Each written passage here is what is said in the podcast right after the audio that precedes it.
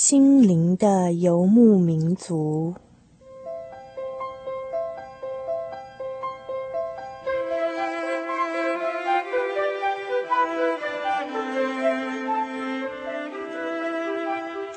在这个谁都不管谁的后现代社会里，每一个人的心灵都是游牧民族。成长的过程就是寻找的过程。每一颗漂泊的心灵，其实都在寻找生命的绿洲。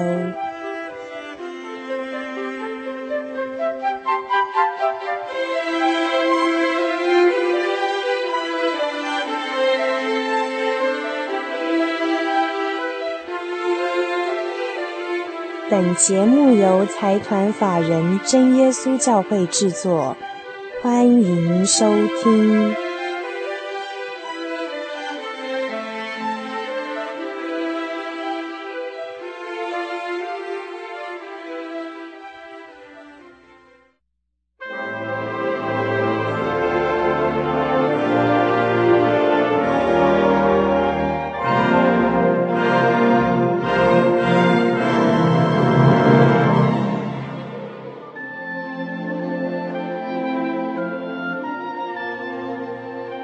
的游牧民族，在空中的朋友，大家好，我是 Kevin，欢迎大家今天再打开收音机来到我们的心灵的游牧民族里，跟我们一同分享，一同谈天。今天在我们的心灵绿洲里，Kevin 要跟大家分享一个两千年前的一个故事哦。这个故事可能大家耳熟能详，也或许你有听过这样的一个故事，但是这个故事其实是跟你跟我都有非常密切的一个关系的。我们大家可能很少留意到，我们所用的所谓公元两千年，像现在是公元两千零二年，这个所谓的公元啊，到底是什么样的一个含义？为什么要说它是一个公元的这个公啊？到底啊，这个公可能代表的是一个普世性的，它是一个非常普遍的一个含义。那在这个公这个字的背后，有没有什么样的故事，是值得你跟我都好好的去了解，好好的去留意的呢？今天在我们的心灵绿洲这个单元当中，我们要进行我们的耶稣无名之救主系列之一，谈到耶稣降生的事情。为大家邀访到的是啊，Kevin 的一位好朋友谢鸿俊谢传道。我们先请谢传道跟大家打一声招呼。哎，各位听众朋友，大家好啊，我是谢鸿俊啊，今天很高兴能够来上这个节目。呃，谢传道是不是可以跟大家简单介绍一下自己？啊，大概当传道几年啊，然后啊，之前在社会上服务的工作等等的一些，让听众朋友更认识你。好，谢谢。呃，呃，本人呢是在民国八十二年呢进入到神学院啊来学习神的话，然后啊八十五年开始负担教会啊来当传道。那么之前呢，啊我是在读在大学是读法文系，后来啊又读法文研究所。啊，这个学习语言呢，啊，是我的兴趣。那我也希望能够把这个语言的方面，能够运用在圣经的学习上面。那目前呢，我又进到神学研究所来学习希伯来文跟希腊文，能够借着原文的解经，能够更深入的了解圣经。那么顺便刚刚提到说西元啊，公元啊，这个起源啊，其实我们原来啊用英文来看哈啊，原来都是用 A.D. 嗯嗯嗯，A.D. 呢啊，跟 B.C. 啊，对，那么 B.C. 就是 Before Christ，对对啊，这是耶稣之前，基督之前，你叫 B.C. 那么 A.D. 呢啊，它是用从西啊，从拉丁文啊，A 就是 Anno 啊，D 那个啊 Domini 就是在主的那一年，啊叫做 A.D.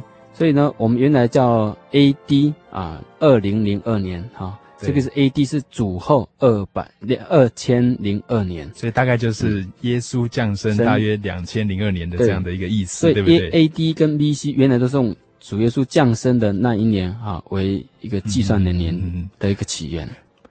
其实听众朋友有时候会听到很多基督徒朋友会谈到说啊，耶稣是全人类的救主哈，那这个救主到底是要救些什么哈？假如说我们还没有相信耶稣，或是也没有听过这样子的一个福音哈。那可能会蛮纳闷的，其实，在耶稣降生之前哈，好像就有很多的地方在旧约，甚至好几百年以前哈，那有预言到说会有一个救世主所谓的弥赛亚的降生哈。那不知道可不可以请谢传道谈一谈说，呃，一个人在他降生之前就有人预言他要降生，那样子的情况是什么样的一个情形？啊，这个要回到呃犹太人他们在旧约的时代，啊，在主前七百四十年啊四五十年左右，嗯，啊，有一位先知叫以赛亚先知，他就写下了一段啊一个预言。就说将来会有一位童女怀孕生子，要给她起名叫以马内利。所以从此以后，犹太人他们一直有这样的一个盼望，期待一位弥赛亚，就是救世主，主哎，就要来拯救人类，啊拯救他们。其实，在圣经有很多地方都有这样的预言哦。那在以赛亚先知哈，所谓的先知，是不是就是？啊，能够预先知道很多非常重要的事情，哎，对，因为先知就是啊神的灵所感动的，嗯嗯嗯，他们得到感动，嗯、他们就会说出预言，就未来要发生的事情。嗯嗯嗯、那所以在 B.C. 哈，就是说主前的这个七八百年的时候，就说到这样的预言。那后来是不是真的发生了？还有快要发生的时候，是不是就那么明显让很多人知道，或是什么样的？啊，因为耶稣的降生呢，是一件天地啊非常重大的事迹，所以在啊主前七八七八百年啊，以赛亚先知的预言，他说有一位童女要怀孕生子，嗯嗯嗯，所以他们都知道啊，要期待的一位弥赛亚是从童女怀孕，要童女怀孕。那在圣啊在圣经有说到这个圣灵怀孕哦，那是不是就是就是童女怀孕的这样的事情呢？哎，对，因为圣灵怀孕啊。所以才有童女怀孕啊，这个神迹啊。按照一般的女人啊，应该是要男女啊结合才能够生产。嗯嗯啊，但是一个未出嫁的女人，怎么可能会有这样的事迹呢？啊，这个就是圣灵的一个工作。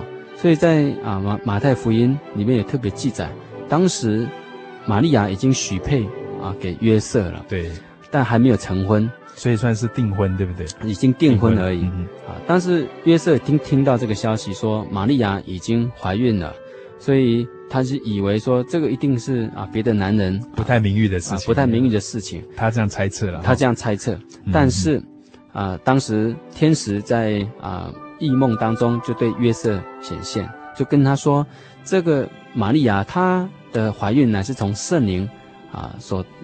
得来的怀孕，所以就是在在晚上做梦的时候，突然有天使来告诉他，对，嘿嘿，跟他怎么说呢？啊，就对他说啊，他的啊，玛利亚怀孕，这是圣灵的怀孕，他将来要生下一个小啊孩子，要给他起名叫耶稣，因因为他要将自己的百姓从罪恶里面要拯救出来，而且要把嗯称他为以马内利，所以就应验了以赛亚先知所说的，有一位处女啊童女。要怀孕生子，要给她起名叫以马内利。以马内利就是意思，就是说神与我们同在的意思。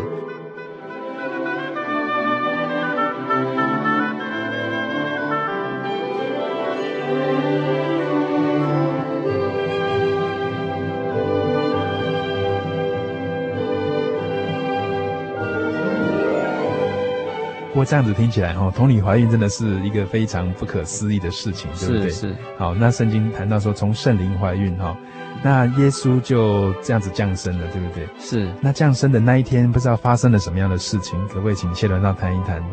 啊，因为当时约瑟啊，他带着玛利亚啊，因在当时要符合国家有一个规定，要做人口普查，嗯，所以他们就来到了啊伯利恒。啊，要接受啊，要去跟罗马政府要报名上册，嗯，但是他们很多人都从外地来到伯利恒，嗯，啊，没有地方，没有客旅客店可以居住，所以他们只好啊住在啊客店的马槽啊，当做一个。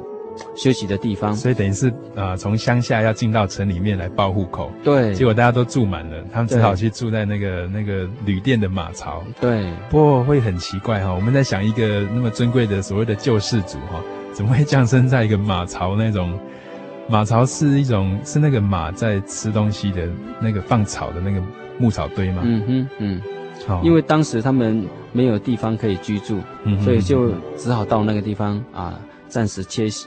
然后让玛利亚，因为她已经快要生产了，时间已经快到了，所以只好在那个地方出生。好，耶稣在那个时候啊，就在那个环境之下啊，很卑微的来来降生。嗯，那这样子降生在马槽有没有什么特别的一些意义啊？啊，因为这么尊贵，竟然会降生在一个这么这么卑贱的地方啊！因为主耶稣他是啊要来拯救人类啊，但是他呃要先从啊卑微啊奴仆啊的的一个身份啊，代表了他啊乃是要来啊服侍人服侍人的，他不是要来当。一个国王国王的，呃，不是一个所谓的高高在上的君王啊，那大家看了都会害怕。但是他乃是一个，他来乃是要来服侍，要来拯救人类，所以他用这样的一个啊，用这种环境来降生，是要让人类都能够得到他的服侍啊，成为啊，呃，他等于说是一个非常好的一个模范，是一个示范，一个示范。对。那在那一天哈降生的时候。呃，不知道有没有什么样的不一样的地方哈，或是一些宣告，或是会让世人比较知道说，哦，救世主真的来到了。嗯，当时耶稣降生呢，啊，有一个非常重大的事，就是啊，在伯利恒的野地有牧羊人，他们按着根刺在看守羊群，但是有主的啊天使啊啊就在向对他们显现，主的荣光就照着他们，啊，这些牧羊人就非常害怕啦，但是天使就对他们说。啊，不要害怕！我要报给你们大好的大喜的信息，是关乎万民的。因为呢，今天在啊这个伯利恒呢，已经为你们生了救主，就是耶稣基督。啊，你们又看到一个婴孩啊，包着布啊，卧在槽马槽里，那就是记号了。当时那一对啊，那一大队的天使，他们就开始啊唱诗歌来赞美神。他们说啊，在天在天上啊。有荣耀归给神，在地上有平安要归于他所喜悦的人，所以呢，这些牧羊人呢，他们就很高高兴兴的赶快到啊伯利恒的客店的马槽里去找到了耶稣，他们向他敬拜，所以这是当时一件非常啊啊非常奇特的一件事情。嗯嗯嗯嗯，所以等于是牧羊人放羊放到一半的时候，半夜，然后突然天上很多天使下来告诉他们，他们一定是。非常惊讶，对不对？对对对，嗯、非常惊讶，非常兴奋。对对，对、啊，因为有这样的一个事迹啊，这个是他们所盼望的，嗯已久的事情。对对对。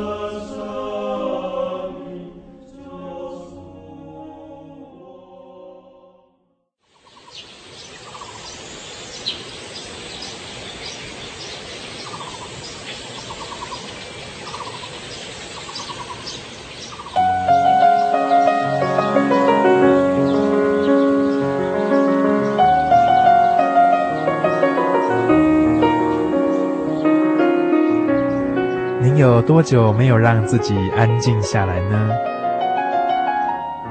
你有多久没有好好的倾听自己内在的声音？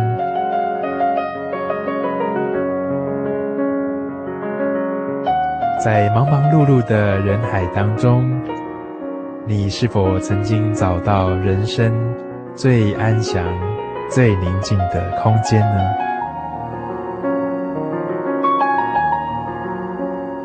您是否曾经得到心灵的平静和安息呢？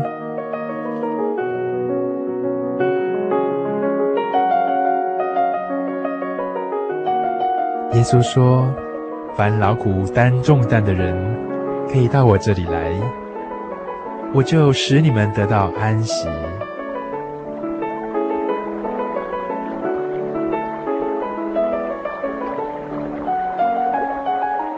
真耶稣教会永远欢迎您来到我们当中，与我们一起分享在主里的安息。您可以上喜信网络家庭来查询各地的真耶稣教会，joy 点 org 点 tw，joy 点 org 点 tw。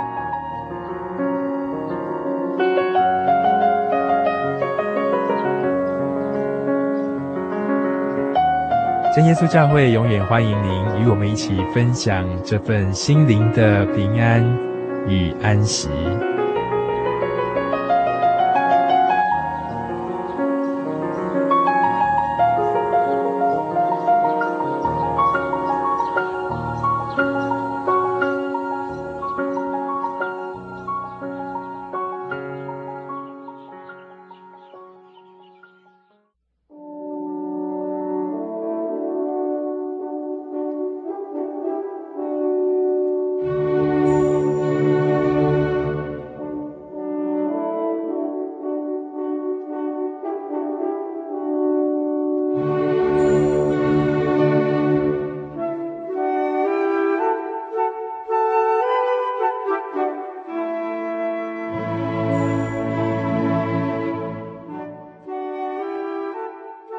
那不过讲到耶稣降生这样的事情哈，呃，我们在世界上有很多的宗教，可能听众朋友也信仰不一样的宗教信仰，可能会觉得说那个是在圣经里面的一个故事啊，也不知道是不是真的还是假的。那是不是也有其他的一些历史的事实哈，证明说耶稣这个人啊，这个救世主真的曾经降生到世上了？啊，这个我们就应该从客观的历史记载哈来探讨，就会更清楚。啊，在呃，西元哈，呃，有呃三十七年到一百年啊，有一个人呐、啊，就是叫约瑟夫，这是一个犹太人，嗯、啊，他是一个犹太的历史学家，哦，史学家，哎，嗯、那么他不是基督徒哦，我们要强调，他他信仰的是犹太教，犹太教的，哦哦哦，一个非常正统的犹太教人。那么当时他写的犹犹太古史，嗯嗯嗯嗯，在他这本书里面啊的第十八。卷第三章第三节，啊，它里面就很很详细的记载，有一个人叫耶稣啊出现了，他是一位智者，他是一位啊基督啊是弥赛亚。那么当时他行了很多神迹，他也领受真理，他也是一位好的教师。他啊当时接受了比拉多的审判，被钉在十字架上，但是三天之后又从死里复活。在他之后，有许多跟随他的人成为基督徒，就是教会。那么，这个这一群人啊，就是啊基督徒。所以这个记载呢，是一个非基督徒，一个历史学家，而且约瑟夫他所写的犹太古史，已经是一个啊历史上的权威的著作。啊，所以这个不是我们去编造出来的，所以是非常可以考据的。对，是非常真实的一些历史，并且。犹太教的信仰的话，好像不太承认耶稣，对不对？犹太教他们本来是排斥，哦哦哦，排斥耶稣，因为他们不相信耶稣是弥赛亚，他们不相信他是救世主。对，所以他们本来是排斥，而且逼迫。所以刚开始有很多的基督徒啊，受到犹太教的逼迫啊。以耶稣来讲，自己本身被逼迫啊，因为犹太人他们就逼迫耶稣，所以才强迫比拉多这罗马的巡抚把耶稣钉死，是这样。后来被杀害了。对。那么后来，基督的门徒啊，也是一样，一个一个的都受到犹太教教徒的一个逼迫，啊，把他们赶出会堂。所以连这样子的一个背景的人都对都验证，对不对？对，连这样一个讨厌基督徒的人，何必在他的啊历史的著作里面去提到啊这个耶稣以及他的门徒这些事迹呢？而且还讲到他也行了很多神迹啊，也说他领受真理。而且要真的要死里复活，对对对，所以这个是一个啊，他不能不记载，因为当时啊，在因为我们刚刚有讲约瑟夫他是西元三十七到一百年啊之间的这个人物，在当时的环境，他不得不记载这个事实啊，这是一个历史学家，你必须面对事实，对，你不能再啊因为自己的好恶而去选择的。对，那像其实我们观察我们的一些节庆哈。啊，大家都耳熟能详的，也很清楚。其实，其实到了十二月的时候，这个圣诞节哈来到。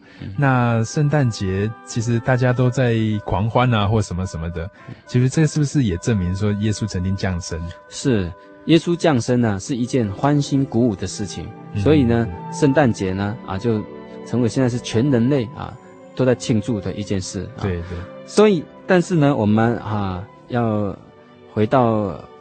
一个原点来看历史的脉络，历史的脉络来看，耶稣降生呢，其实不是在十二月二十五号，嗯，啊，因为啊，其实当时在啊主后三百多年的时候，对，基督教成为国教，嗯，那么有很多人啊就来信了主，也是因为皇帝信主，所以他们跟着来信主，全国都来信，全国都来信主了，因为定为国教，哎，啊，那其他非基督教的都被排斥了嘛，对，啊但是。啊、呃，这些人来信主，他们还带着他们原来的罗马人啊、呃、的宗教信仰。对，原原来罗马人他们是相信的太阳神，他的生日是十二月二十五号，因为十二月二十五号这一天刚好是夜长啊，夜最长啊，昼最短，就是白天最短的日子。嗯、那从这天以后开始，夜慢慢的短，然后白天慢慢的长，所以十二月二十五号就是所谓的冬至。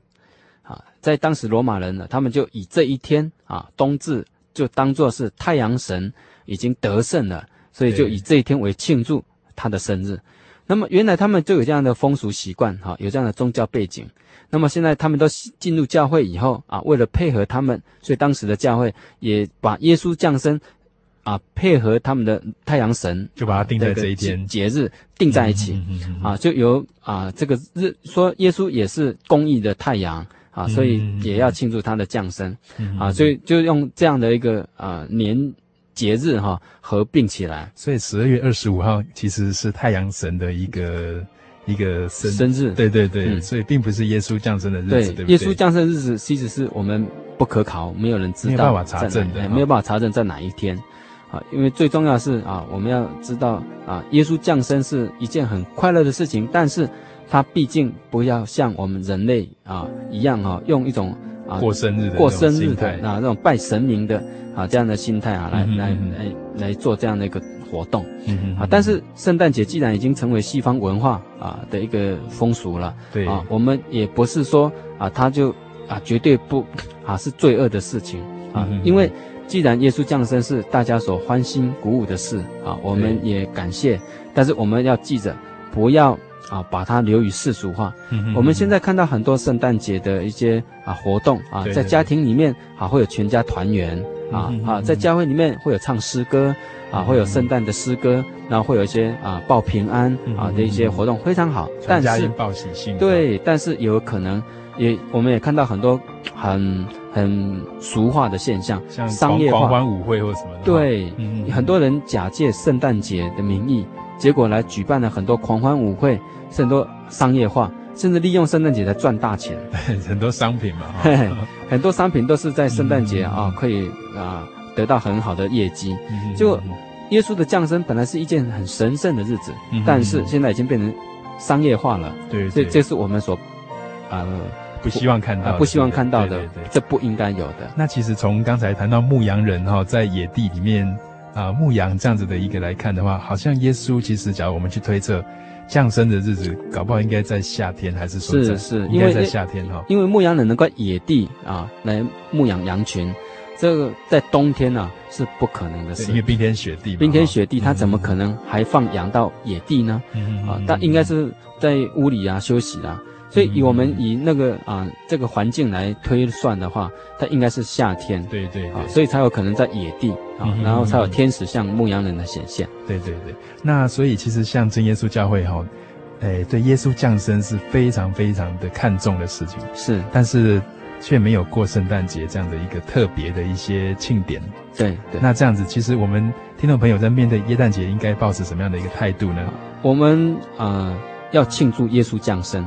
这是肯定的，对，因为耶稣不降生，怎么会有这样的恩典呢？对，所以我们啊一定要常常啊去感念啊，感恩思想感恩耶稣降生的事情。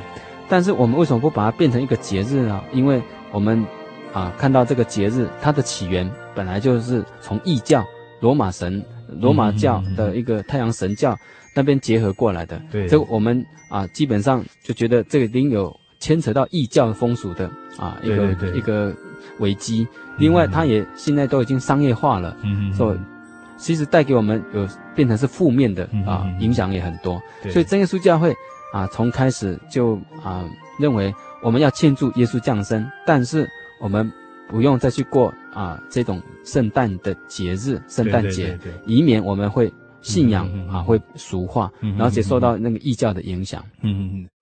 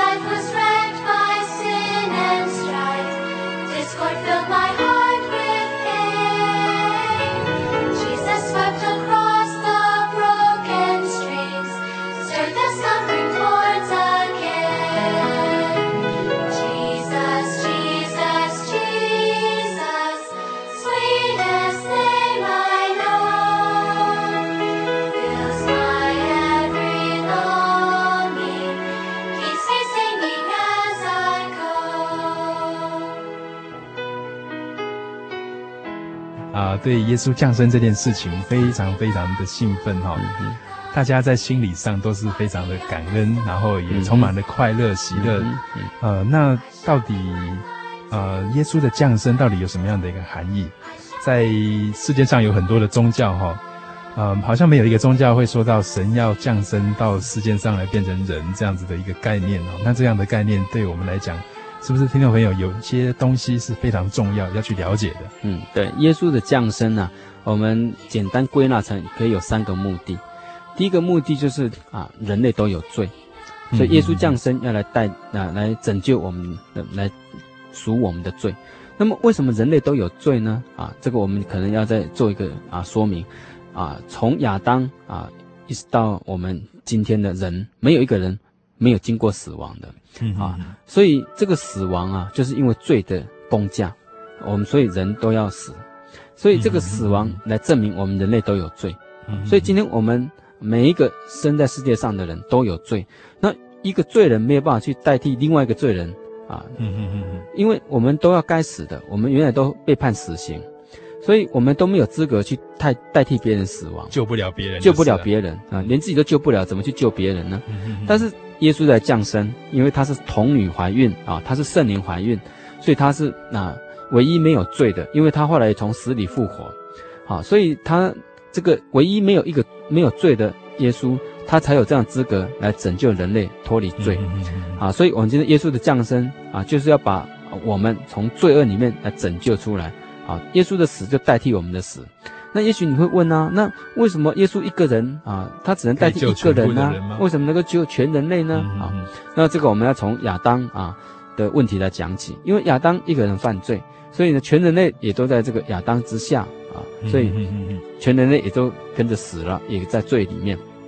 同样的，耶稣也因为一个人啊，但是他啊也可以拯救全人类，因为只要我们啊跟着耶稣的啊脚步，我们在耶稣的。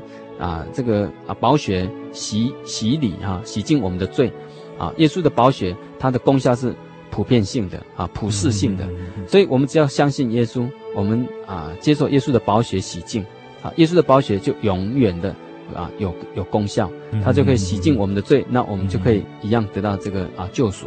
所以这个是好像是开了一个道路，是不是？对对，耶稣说：“我就是道路、真理、生命。”所以这条道路是又新又活的道路。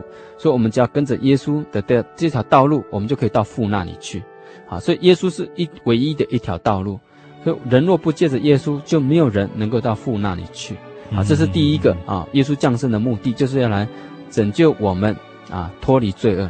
呃，不过 Kevin 听了后会觉得说这样想。其实一个神高高在上，在天上哈，嗯哼，他他何苦要降生到世上来？其实我们说人都有罪，带着这个肉体活在世上，有时候蛮苦的。是是，所以我们啊，因为因为神哈啊，啊，他呃知道我们人类活在这个世上很苦，所以他啊就啊道成肉身啊来到这个世上，来拯救我们，来脱离这个罪的苦楚。其次呢，第二个目的就是要赐给我们真正的平安。我们在世界上有很多苦难，但在耶稣基督里面有平安，因为啊，我们的啊生活啊动作都在乎他哦。这位啊耶稣他都知道我们的软弱，所以他可以啊垂听我们的祷告啊，所以他一定要成为人，所以他能够体会我们人的啊这种啊生活的一些软弱。嗯嗯嗯，所以就像就像两个好朋友在一起谈一些很。很很愁很愁苦的事，会希望对方能够了解。对那对方也曾经走过这样的经验的时候，更能够体会，对，更能够感受，对不对？对，我知道 Kevin 也是心理学的哈，所以你一定知道这叫同理心。哎，对对，因为同理心呢，这是一个最好的辅导啊。所以主耶稣他也曾经为人，如果他只是神那么高高在上，我们也许不能够啊，来来啊，向这位神啊，跟他诉苦。啊，因为他他神嘛，他怎么会知道我们人的困难呢？啊，当然神是无所不知，那是一个理论上是这样讲。但是耶稣真的成为人啊，来到世上啊，他经历过我们人的这些啊痛苦啊，知道我们的啊口渴是什么滋味啊，知道我们悲伤是什么滋味。所以在啊福音书里面就记载了耶稣他也口渴了，他也像一个撒玛利亚妇人要水喝，他也悲伤了，他看到玛利亚。的弟弟拉撒路死亡，然后很多犹太人啊，玛利亚以及啊马大都在哭，所以耶稣也哭了。所以这些都是谈到耶稣的情感，是像人一样的啊，所以让我们可以啊体会到，耶稣真的知道我们的软弱，所以我们向他的祷告，他一定可以垂听啊。那第三个目的就是啊，他要拯救我们来进入天国。啊，因为我们知道人的生命啊是有限的。啊，今天我们在这个世界上的生活。是短暂的，但有一天呢，我们的灵魂要到哪里去呢？啊，就是主耶稣他为我们预备的那啊永远的住处。所以主耶稣要离开门徒的时候啊，门徒感到忧伤啊，但是主耶稣对他们说：“你们不要忧愁啊，因为我去啊，原是为你们预备地方，预备好了，我就来接你们到我那里去，你们就永远与我同住。”所以主耶稣今天的降生呢、啊？我们这样归纳起来，好，我再讲一次，对，就是有第一个是要拯救我们脱离罪恶的捆绑，嗯，好，那第二个就是要来啊赐给我们平安恩典，第三就是要啊带我们进入永远的啊国度，就是将来啊那永远的生命赐给我们永生。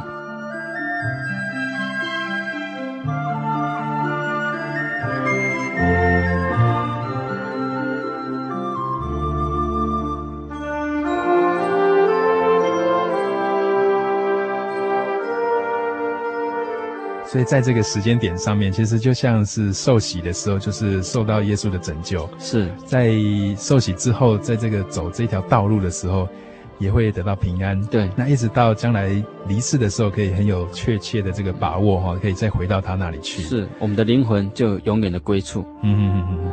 所以耶稣降生哈，其实跟每个人都有关系吗？是因为我们人类啊，也都在这个罪的捆绑之下。嗯嗯嗯啊，那每一个人。啊，都有，呃，心心也都有良心，也都想要做好事，但是我们都有软弱，啊，说我们都有自己的啊罪捆绑住我们，想要做好事，有时候做不，做不出来，对，所以我们都需要耶稣啊来拯救我们脱离这罪的捆绑。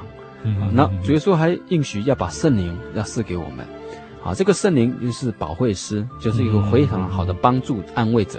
所以今天我们在真耶稣教会有很宝贵的体验，就是我们得到圣灵的啊体验哦，一个本来啊嗜嗜酒如命的啊，一个非常的啊放荡的一个啊人呐，他因为得到圣灵的帮助，嗯，结果他竟然呐就。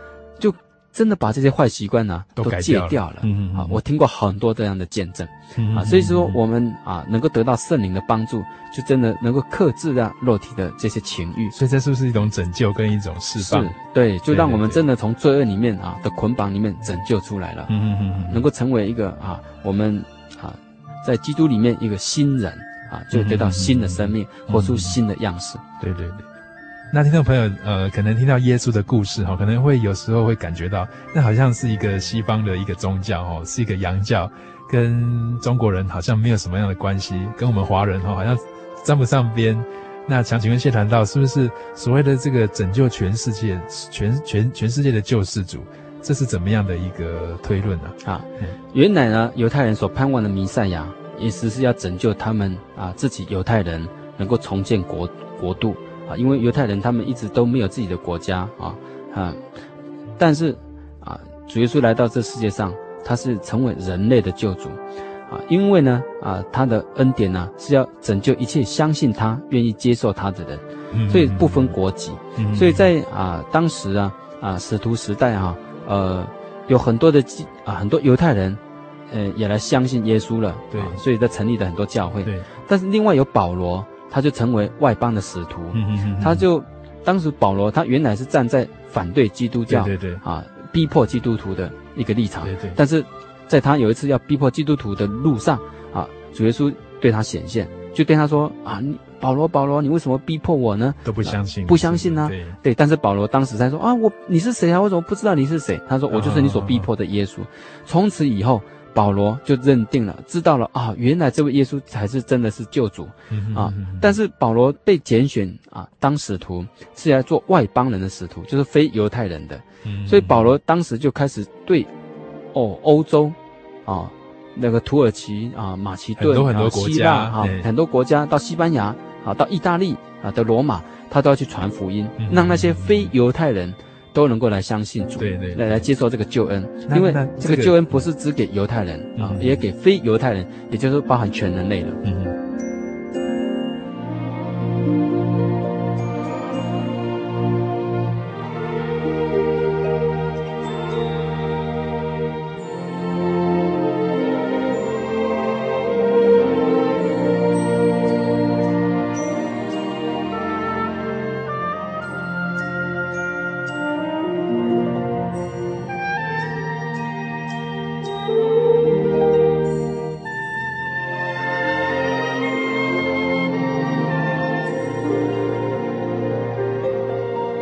接受哦，是不是？呃，听众朋友，假如听了觉得说，耶稣降生，假如是跟你自己有关系，那应该用什么样的态度来接受呢？啊，我们哈，嗯、听了这么多啊，也许我们最后一个疑问是说，那我们要如何去啊认识主呢？啊，主耶稣在哪里啊？今天我们看不到他啦，啊，他是两千年的人呢，啊，那我们今天要去啊接受他的恩典，怎么来做呢？啊，今天主耶稣已经把这样的啊。这个恩典呢，啊，已经交付给教会。嗯，所以今天我们只要走进教会，啊，我们今天去接触真耶稣教会，啊，因为这个地方有圣灵，啊，有真理，又有神迹奇事，所以我们到真耶稣教会的啊任何一个啊地方，我们都可以去体验到这个圣灵的啊的体验。我们也可以认识这位神，我们可以认识耶稣啊，因为啊真耶稣教会是以圣经的道理。啊，来传讲耶稣，所以我们要去接触耶稣，我们要遇见耶稣，我们一定啊要到教会来，好，因为教会已经负有这样的一个使命，会把耶稣的信息，甚至把耶稣来介绍给我们认识，在教会里面跟耶稣来相遇，对，遇见耶稣啊，这是一个非常美好的恩典。是是是，在刚才 Kevin 听到谢传道谈到耶稣降生。高高在上的一个神哈，愿意非常卑微的降生在世上，甚至降生的时候降生在马槽这么样一个卑贱的地方。嗯，在我们这个耶稣无名之救主的这个系列心灵绿洲的系列，我们陆陆续续会啊谈到耶稣的服事啊，耶稣对世人的一些医治，还有他的一些教训教诲，甚至在最后谈到耶稣他的受难，受到迫害而被杀害，那以至于在最后。能够得胜，能够复活。我们在心灵绿洲的这个系列当中，陆陆续续，希望能够把这样子的一个好的信息，能够传达给听众朋友。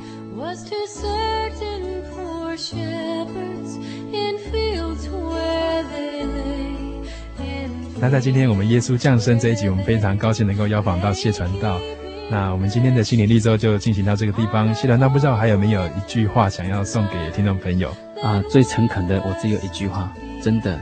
主耶稣是恩典的主，我们啊要遇见他，我们就生命会得到改变。感谢主，好，我们今天非常谢谢谢传道，谢谢。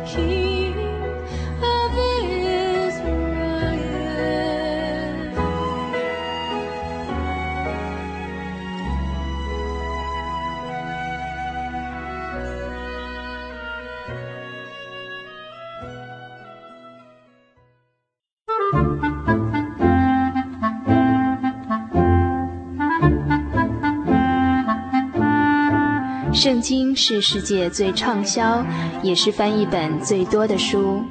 许多人因为这本书改变了他的价值观。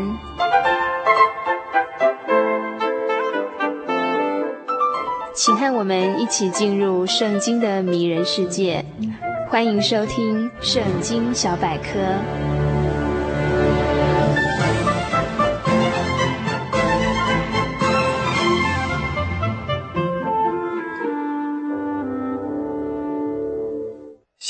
主听友，大家平安，很高兴我们能够一直在空中与您相会。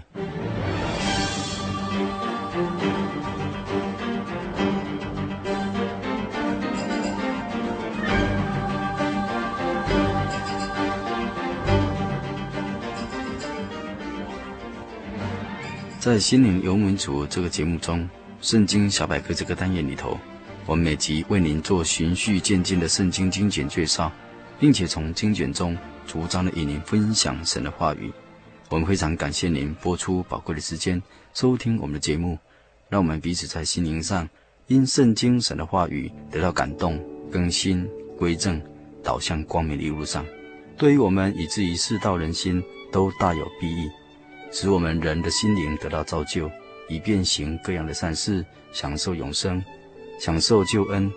这完全都是神奇异的恩典。在未来圣经小百科这个单元里头，我们往后将陆陆续续的在每集单元中为您介绍诗篇这部经卷，每集分享其中内容。必要时，另外安排时间回答听友有关圣经难题、生活疑难的来函。我们都将借这个单元来彼此分享神的话。在我们尚未进入诗篇各篇的内容学习之前呢，我们先概略的介绍诗篇这部经卷有一些基本上的认识，进一步在未来学习讨论各篇各段题目的内容时，能发出祷告的声音，在默想中得享安息，以歌颂、赞美和感恩的心来与神亲近，甜蜜的灵交，好滋润我们饥渴的心灵。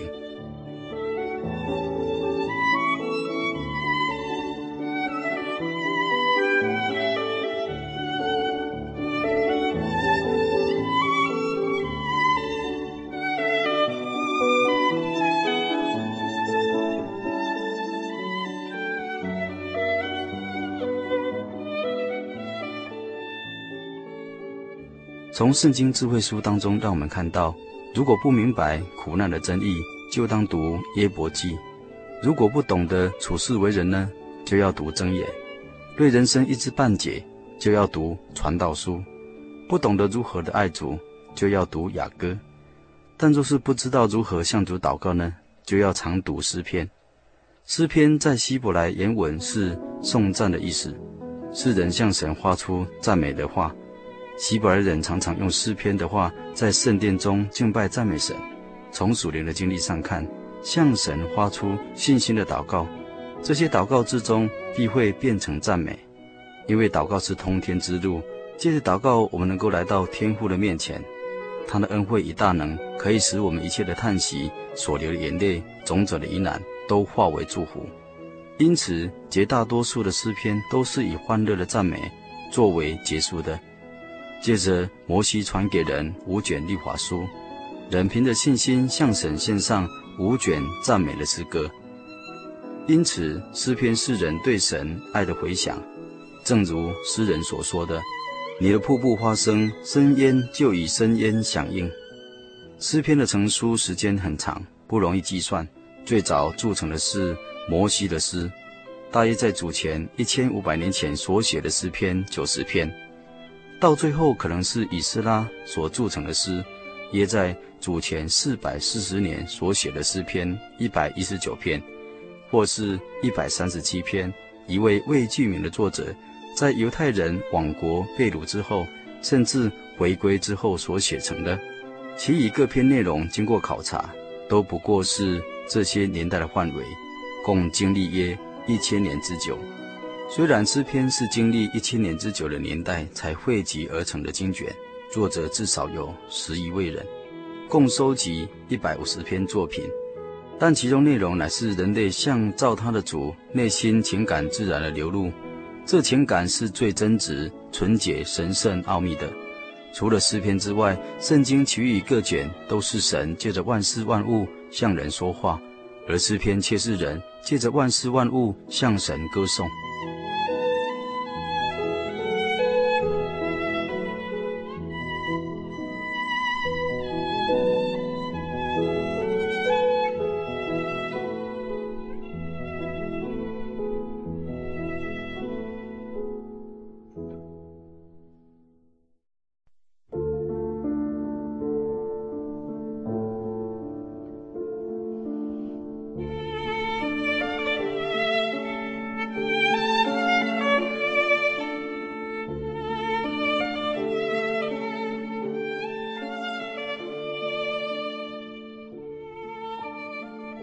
篇被安排在全部圣经的中心，这似乎告诉我们，神把人向他所说的话，无论是长或是短，是歌颂或是倾诉，是寻求甚至埋怨，他都深深的藏在心中，看为宝贵的。又诗篇位居于全部圣经的中心，连贯新旧两约，为历世历代信徒最欣赏的一卷圣经。有人说，诗篇与圣经的关系，正如心脏与人的关系那样的密切，尤其当中有完整预言基督的救恩。一般的诗完全是人的作品，而诗篇则是人与神合作写成的。犹太人将旧约各卷分成三列，即摩西的律法书、先知书和诗篇。圣经明明指出，诗篇也是神所默示写成的。所以圣灵能够借着这些诗歌教导我们学习祷告、敬拜、赞美神，也能引领我们认识和信靠耶稣基督，使我们丰盛属灵的生命。本部诗篇乃是以色列选民用以崇拜的全部赞美诗，由于他们多年的经历，并遭遇人生旅程中无数的变幻，把内心抒发的感谢、赞美、叹息和祈求，逐一向神倾心吐意。换句话说，凡是属神以敬畏神的人，如何处在各种忧伤、困锁、试炼、病患、流泪、战兢、恐惧、困乏之中，门神的管教、责备、看顾、保守、安慰、劝勉，还有鼓励，从这个当中获得神所示的真平安。举凡世上也有不少赞扬伟人的诗，有的是为了歌功颂德，有的不过是摇旗呐喊。更有的只是一种谄媚奉承以求生存的手段而已。因此，读起来总是很难引起心灵的共鸣。唯有诗篇是单以神为唯一歌颂的对象，并且诗篇不仅是传达诗人自己内心内在的情感，或是人与人之间、人与物之间的情感，他们还把这些情感升华为与神之间的情感。一般的诗是平面的，而圣经的诗篇却是立体的，将一切的人物与神联系起来。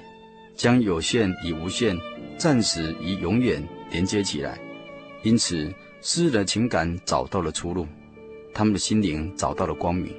这就是为什么诗篇的诗词能够给予读者有盼望、喜乐和能力的原因。一般诗人的诗呢，既没有神，当然就没有盼望了，所以充满了闭塞、灰心、悲观、死亡的感觉。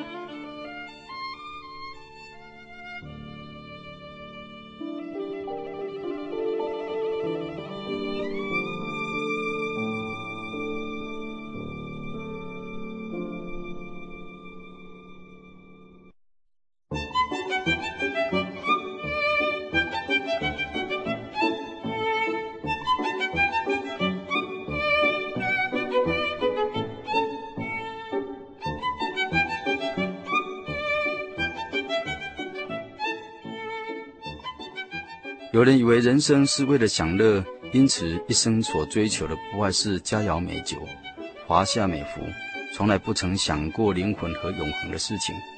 这是一种换囊酒袋的人生观。又有人以为人生满了痛苦，生不由我，苦不饶我，死不换我。人生在世实在是一个无可奈何、悲惨的经历，完全不在意天上有一位全能慈爱的神。他能够变苦难为祝福，化哀痛为喜乐，一意的过着坟墓式的人生观，流泪哀叹，直到临终，这何苦哀哉啊！而基督徒却认为，人生是一首诗歌，他不醉生梦死，也不悲观厌世，因为他们知道，人生在世乃是一段短暂的旅程，这个世界不是他们的目的地，他们活在这个世界上不是漫无目的的，乃是以真理。为了灵魂生命不断的操练和价值观的学习，并负有神给予他们的使命，需要去完成的。在基督徒看来，人生所有的享受与幸福，只不过是人生旅途上半路凉亭，提供我们休息之后可以身心愉快，再直奔前程。而我们人生所有的痛苦和打击，不过是从神而来的使者，是为我们除去所背负多余的重担。好使我们轻装简从，快马加鞭，奔向标杆。因此，基督徒的人生是积极的。我们本身虽然是有限的，但是我们却是与无限的紧紧的相连。我们虽然极其微小，但是我们仍因神的恩典而伟大。地上的荣华不能迷醉我们，人间的痛苦和打击也不能吓到我们。我们是一生学习，一生追求，一生前进。一生靠主我们的神。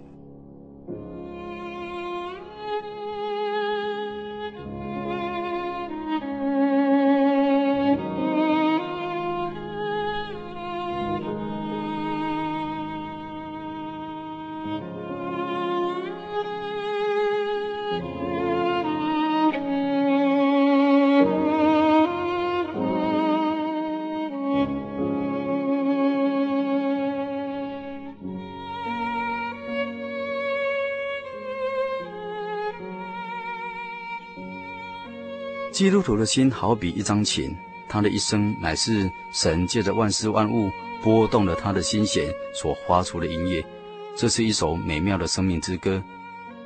听大卫在诗篇一百零四篇三十三节说：“我要一生向耶和华唱诗，我还活的时候要向我的神歌颂。”另有一位作诗者在诗篇一百四十六篇第二节也这样子唱着：在整部诗篇开始是论一个有福的人，到诗篇末了是论一个爱唱诗的人，这便是有福的基督徒在地上美好的经历。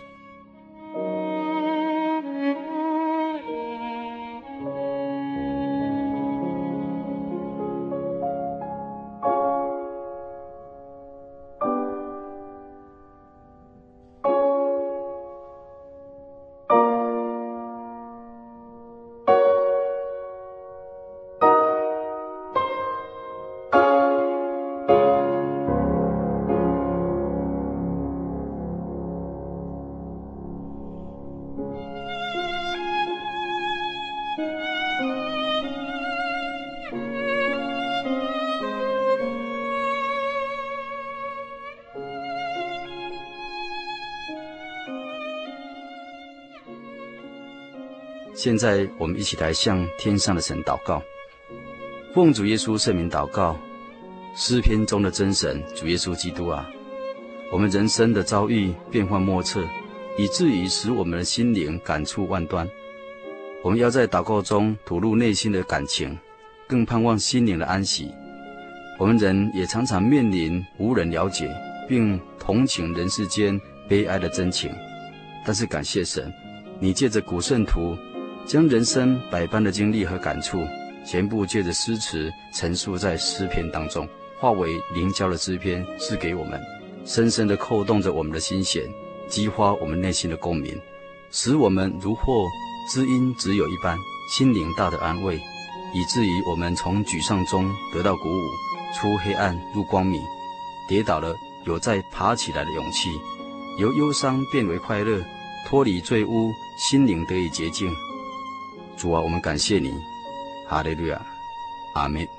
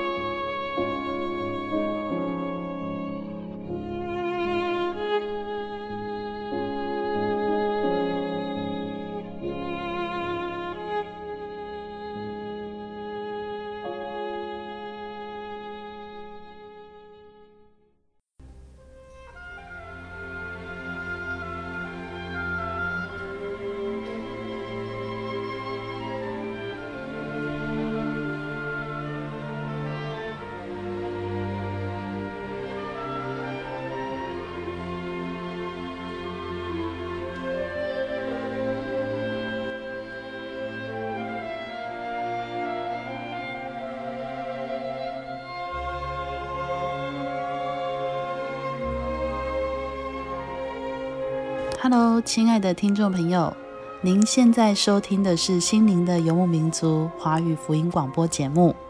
本节目由真耶稣教会制作。如果您对真耶稣教会想进一步了解，欢迎您来电与我们联系。我们的电话是四零八七七一八一七八四零八七七一八一七八。我们的网址是。Tjc 点 org，您可以来电询问教会地址及聚会时间。我们竭诚欢迎您来到真耶稣教会，与我们一同享受主耶稣的恩典。再次提醒您，我们的电话是四零八七七一八一七八。在这里也要再次邀请您继续收听心灵的游牧民族华语福音广播节目。我们期待与您空中再相会。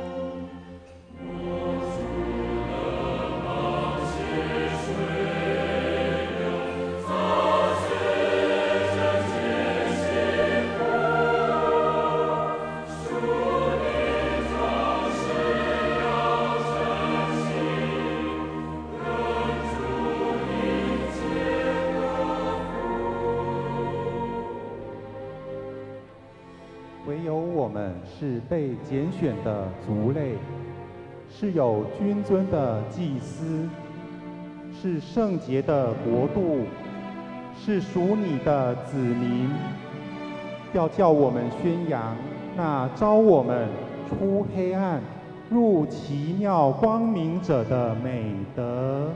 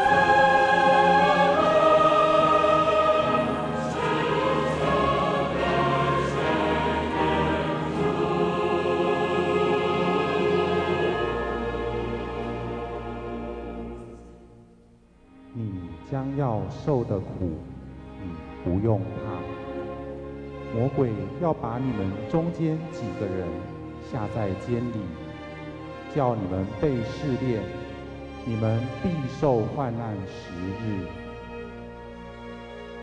你务要至死忠心，我就赐给你那生命的冠冕。